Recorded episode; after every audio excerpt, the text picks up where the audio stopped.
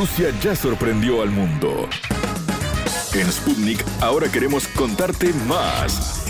Historias, curiosidades, sitios de interés, estilo de vida, destino Rusia. Un placer recibirlos. Bienvenidos. Hoy conversamos con Maya Castelgrande, quien nació en Moscú durante la época de la Unión Soviética. Es hija de padres latinoamericanos, siendo su padre uruguayo y su madre guatemalteca. Ambos se conocieron en Rusia, donde se enamoraron y casaron.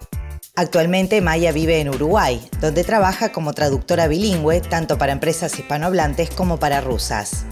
Castelgrande cuenta a Destino Rusia su historia y comparte la experiencia de haber nacido en una era histórica para el país eurasiático, las razones que le hicieron volver a Sudamérica para quedarse, las características de los rusos y las diferencias que encuentra entre Rusia y las naciones latinoamericanas.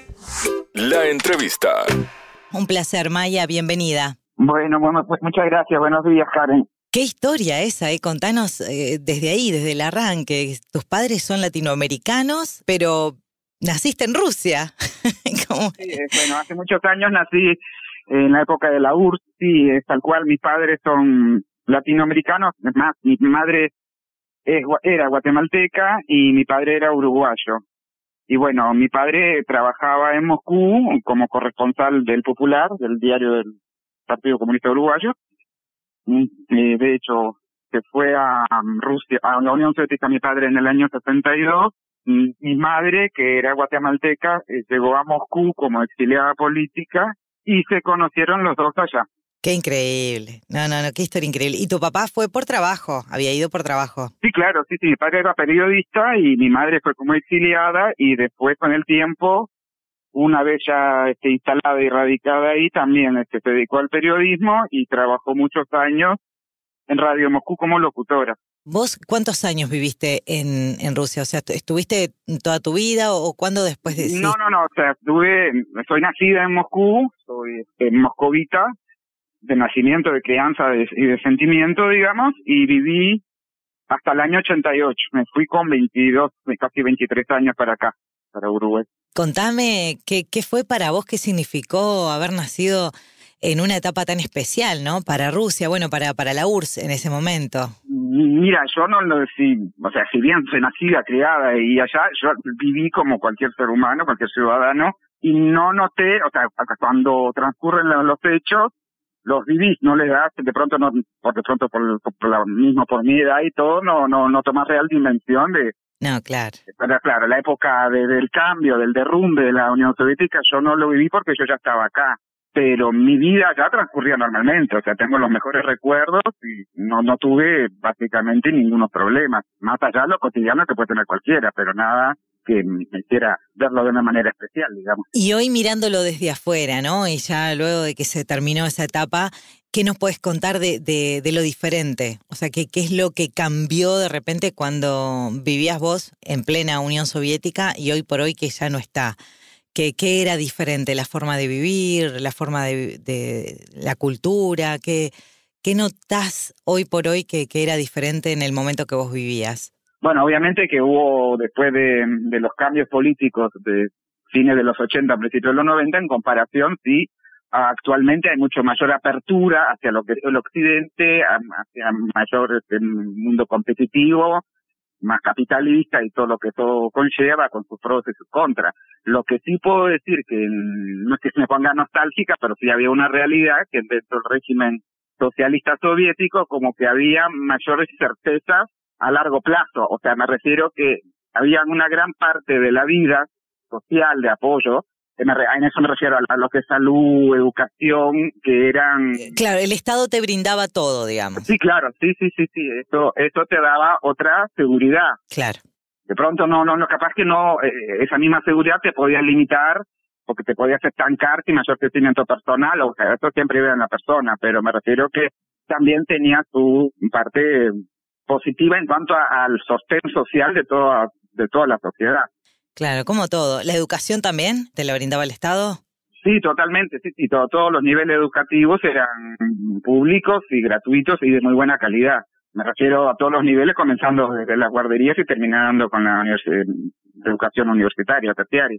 ¿Y qué crees que mantiene hoy por hoy Rusia de, de eso? Porque me imagino que no todo se fumó, o sea, hay cosas que de repente se mantienen en cuanto a, bueno, a lo social o a lo, o, a lo cultural, si se quiere. Hoy por hoy yo en el programa hago muchas notas de, de muchísimos latinoamericanos que van a estudiar a Rusia por, por el nivel, por ejemplo, educativo que tiene Rusia. Sí, no, claro, eso sí, a Dios gracias, este, el nivel este, académico se mantiene y eso siempre fue un, un caballito de batalla de Rusia, de la Unión Soviética, como carta de presentación y aparte como una necesidad, porque si nos retraemos a la parte de historia, con la revolución y todo, las masas, el pueblo mayormente eran campesinos, trabajadores y que necesitaban adquirir conocimientos y se les brindaba ese conocimiento para en pro del desarrollo del país. Eh, porque acordémonos que Rusia, con la época revolucionaria, era un país campesino, agrario. Después llegó a ser un eh, país muy industrializado y avanzado no solamente en la parte de industria propiamente, pero llegó a niveles eh, muy destacados en lo que es medicina, en lo que es el desarrollo de, la cosmonáutica, astronáutica. O sea, siempre hubo Rusia a nivel de, logros, a nivel de internacional, de, siempre eh, se destacó, pero siempre destacó porque hay mucho trabajo atrás, hay mucha base sólida para lograr eso. Y eso se mantiene, o sea, es algo que es parte inherente ya de, la cultura y de la idiosincrasia. El año pasado, cuando se vino el tema del coronavirus y todo, el año pasado me refiero al año 20. 2020, ahí va. 2020, eh, la, primera vacuna contra el COVID fue desarrollada, la Sputnik fue desarrollada por científicos rusos y no fue desarrollada la noche a la mañana porque sí ya tenían otros desarrollos para eh, combatir, eh, que tenían otras vacunas contra el coronavirus, otros coronavirus que usaron como base, pero a lo que voy que eso confirma una vez más que hay una base sólida académica, científica que se mantiene más allá del sistema económico, el modelo económico del país. Claro, te entiendo, como que también ayudó toda esa etapa de la, URSS al crecimiento intelectual también, ¿no? Científico y tecnológico de, lo que hoy es Rusia, ¿no? O sea, como que fue una base fuerte, importante. Claro, y, y Rusia, de alguna manera, lo que es Federación Rusia hoy es heredera de todo eso. Y Maya, lo que sí quizás el, cambio más fuerte entonces es esta, la apertura del mundo, ¿no? Porque he hablado con, también con muchos rusos que están en Latinoamérica y que me comentaban que en su momento no sabían lo que era Latinoamérica, no, no, no, no conocían nada. Claro, hoy también hay toda una tecnología en cuanto a redes sociales y demás que permite eso, ¿no? Pero quizás la apertura al mundo es lo que más se nota en el cambio. Sí, sin duda, pero ah, digo, eso siempre pasó así, eh, por razones conocidas políticamente, porque en un momento histórico la Unión Soviética realmente estuvo aislada del resto del mundo y aparte por razones geográficas, porque me hacen imaginar que lo que es eh, las distancias, por más que hubo muchos latinoamericanos en los años 70 a raíz de situaciones políticas acá en nuestros países, hubo muchos exiliados políticos, siempre hubo, también hubo un intercambio estudiantil, pero aún así de pronto la presencia o el mayor conocimiento o contacto con latinoamericanos, en este caso, se daba en las grandes ciudades, en lo que es Rusia es enorme, en lo que son ciudades de provincia, era un concepto muy abstracto, sí, sabían que allá a lo lejos había algo, pero muy poco con muy poco detalle y muy poca información. ¿Qué conoces de Latinoamérica? ¿Conoces, los, por ejemplo, los países de origen de, tus papás? Sí, claro, sí, sí, he viajado, sí, sí, conozco Guatemala, conozco toda Centroamérica, o sea, conozco casi todos los países latinoamericanos, he estado casi en todos. Sí, ¿y cuál es la mayor diferencia que encontrás entre ambos continentes? Mira, obviamente que las climáticas, y eso está en la tapa del libro, pero digo, en la esencia siempre digo que eh, cuanto la personalidad, el carácter, hay muchas similitudes entre lo que somos nosotros los latinos y los rusos. ¿Ah, sí? Obviamente que hay diferencias, sí, sí, sí. O sea, el, la gente en Rusia, a primera vista, te puede llevar la impresión que son toscos, que son serios, que son poco ah, amigables, poco... Bueno, es un perjuicio que, que, que, se tiene por estos lados, aunque creo que el Mundial de Rusia ayudó a, a, cambiar un poco esa visión. Claro, me alegro mucho que, bueno aparte de lo deportivo, que sirva para la apertura, y el cambio de concepto, pero en realidad el ruso cuando lo conoces y lo tratas es tan cálido, tan buena onda, no sé, pero tan cercano como puede ser cualquier latino, o sea, no es esa roca de hielo que a veces uno puede imaginar y que la gente prejuzga y tiene esa... Sí, por ahí demora un poquito más en darte confianza, pero una vez que te la da es porque realmente... Claro, sí, sí, sí, son, más... este Más cuidadosos. Claro, sí, sí, tienen su recelo, pero una vez que los conoces son tan... tan normales como cualquiera de nosotros. Y bueno, y la parte de comida y religión también, quizás, ¿no? Porque en, en, en Rusia es tan grande que tiene muchos climas, muchas religiones, muchas etnias. Muchos horarios y claro, como 10.000 o 11.000 kilómetros de punta a punta. Yo no conozco toda Rusia, obviamente, y calculo que nadie puede, o muy pocos pueden afirmar eso. O sea, que es un continente prácticamente muy grande. Eh, conozco sí la parte europea, nunca llegué a cruzar los Urales, nunca estuve en Siberia, nunca me tocó, sí me hubiera gustado, pero bueno, es un bebé. Hay una cosa en común entre latinoamericana, entre Latinoamérica que también es muy diversa y es muy grande, y Rusia, que es muy diversa y grande, que hay dos que unen, más allá de, de todas las diferencias. Eh, Rusia está toda unida por un solo idioma y básicamente un, un, culturalmente por una religión más allá que en Rusia hay muchas religiones, y lo digo con todo respeto, lo mismo pasa en América Latina, que nos une básicamente el español y dentro de toda una cultura similar, digo, el desarrollo cultural en nuestros países, más allá de los orígenes indígenas y todo, por la colonia tenemos muchas similitudes. O sea, si nosotros viajamos, yo que sé, de acá Perú, por más que tenga sus diferencias, no te sentís como un ente extraño estando en Perú. A eso, bueno, explico, no sé si me seguís. ¿Y estudiaste allá, Maya? ¿Hiciste una carrera en la parte de traductorado? No sé qué, qué... No, no, yo empecé, pero no terminé. Estudié en Facultad de Medicina, hice tres años de la carrera y... Y ahí te viniste. Sí. Vos ahora estás viviendo en Uruguay, ¿verdad? Sí, claro, sí, sí, sí, soy uruguayo y vivo en Uruguay, sí, sí. Y en, en la, la parte de, traductora lo hiciste entonces en Latinoamérica y ¿qué traducís? ¿Al ruso, digamos? ¿O, o del ruso al español? Soy traductora bilingüe, soy traductora bilingüe, o sea, indistintamente. Porque como yo me crié en mi casa, se hablaba siempre español, claro. soy bilingüe de nacimiento, o sea, fuera, cruzando la puerta del, apartamento de mi casa, se hablaba en ruso, en el, el mundo era ruso hablante, pero en mi casa siempre se, se mantuvo ¿El español? Mi madre, sí, el español. Mi madre, por ejemplo, hasta, hasta toda la vida, si yo venía y le contaba algo en ruso, se hacía la, la sorda y no me contestaba hasta que no le planteara lo mismo en español.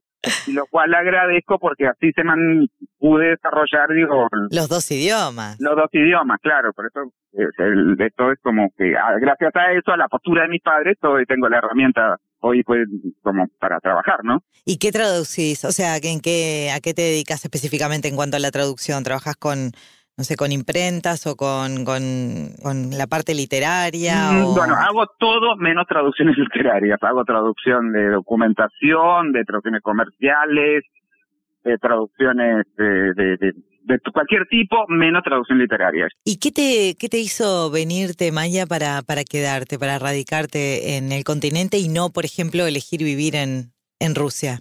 Y será la crianza, porque al ser este hija de, de latinoamericanos viviendo en la Unión Soviética y después este con todos los cambios que hubo acá en Uruguay en los años 70 en cuanto a la dictadura, ya fue imposible volver. Claro. Entonces siempre eh, gente, no, o sea, no soy la única que le pasó porque habíamos varios hijos de, de, exiliados. La mentalidad siempre fue, eh, una vez que se restablezca la democracia, vamos a volver de donde somos, del origen, al país, nuestros países de origen. Bueno, refiero que había exiliados de, que sé, de varios países latinoamericanos, como argentinos, chilenos, o sea, todos nosotros nos teníamos, brasileros, nos teníamos esta mentalidad, estábamos acá de paso y siempre con la meta de volver. Entonces, por más que yo hubiera nacido, me hubiera criado y todo, en el momento que yo decido volver a radicarme en Uruguay, yo no era ciudadana rusa, no era ciudadana de la Unión Soviética, porque en ese momento la ley era otra, en fin. Entonces, mi vínculo siempre fue de amor, de cariño y respeto, pero no tenía como un arraigo permanente, no sé si me explico. Sí, sí, sí, no era ciudadana de, eso, o sea, no, no pertenecías a ese país, si bien naciste, pero no... No, no, claro, culturalmente y todo me, considera, eh, me, sentía y me consideraban parte, pero siempre la siempre era la, la sensación de que estamos acá de paso y de argumento vamos a volver. Cada tanto viajo, cada tanto viajo, porque sigue siendo mi país, mi ciudad, tengo mis amistades, tengo cantidad de gente, o sea, no perdí, nunca perdí el vínculo, o sea, obviamente que me hubiera gustado viajar mucho más seguido, pero bueno, dada la economía y la geografía, viste que... ¿Y con Rusia te une algo en lo laboral o no? ¿Haces algo para Rusia también? Sí, claro, sí, sí, trabajo para trabajo para diferentes, este, tengo diferentes empresas que me contratan como para traducciones. Qué bueno. Eh, este año y el otro he hecho trabajo para mm, Sergei Brelyov, el periodista ruso. sí, lo conocemos, lo conocemos. Claro, bueno, este, hice dos películas, dos documentales acá y yo trabajé con él en la parte de la producción y traducción, bueno, todo esto y ya hay dos documentales que ya se, se estrenaron en la televisión rusa que están vinculados en sus historias con el Uruguay también. A ver, si yo te pregunto, ¿qué te sentís más? ¿Te sentís más rusa, uruguaya, guatemalteca? No, yo no tengo ese dilema porque este, este, porque me acepto tres en uno por esta altura. este, y bueno, tengo un poquito de cada uno. Claro, y tengo gente que me dice que soy una india rusa, así que... Ah, bueno, esa es una buena definición. O, o por ahí la rusa más latinoamericana. Y bueno, pero soy todo esto, o sea, no tengo por qué, o sea, en algún momento me lo cuestioné, pero ya lo tengo tan asimilado, tan integrado que no, ya no tengo por qué estar tomando partido por nadie, o sea, por, darle prioridad a nadie porque soy esto, soy este combo que Bien. es un ejemplo de integración latinoamericana creada en, Rusia. Maya, muchísimas gracias por, por tus minutos, por contarnos y compartir con nosotros tu, tu linda historia. Te deseamos lo mejor. Bueno, muchísimas gracias y me alegro mucho. Gracias por todo. Un beso. Cariños para los audiencia. Gracias. Chao, chao. ¿Sabías que conocemos datos de Rusia que te van a maravillar? Vladimir Ilich Ulyanov, conocido en el mundo como Lenin, es un personaje decisivo en la historia del siglo XX. Lenin fue el primer jefe de la Unión Soviética desde la Revolución de 1917 hasta 1924. Falleció el 24 de enero de 1924 a los 53 años. Inmediatamente se levantaron estatuas en su honor, de las cuales muchas permanecen en pie, entre ellas la enorme efigie ubicada en la entrada de la estación de metro Oktyabrskaya de Moscú. Su cadáver fue embalsamado y ubicado en un mausoleo en la Plaza Roja de Moscú. La Unión Soviética, su proyecto político, se desintegró en 1991, pero a pesar de ello, su figura sigue siendo muy valorada por sectores de la población rusa. Hasta aquí, Destino Rusia. Nos reencontramos pronto. Destino Rusia.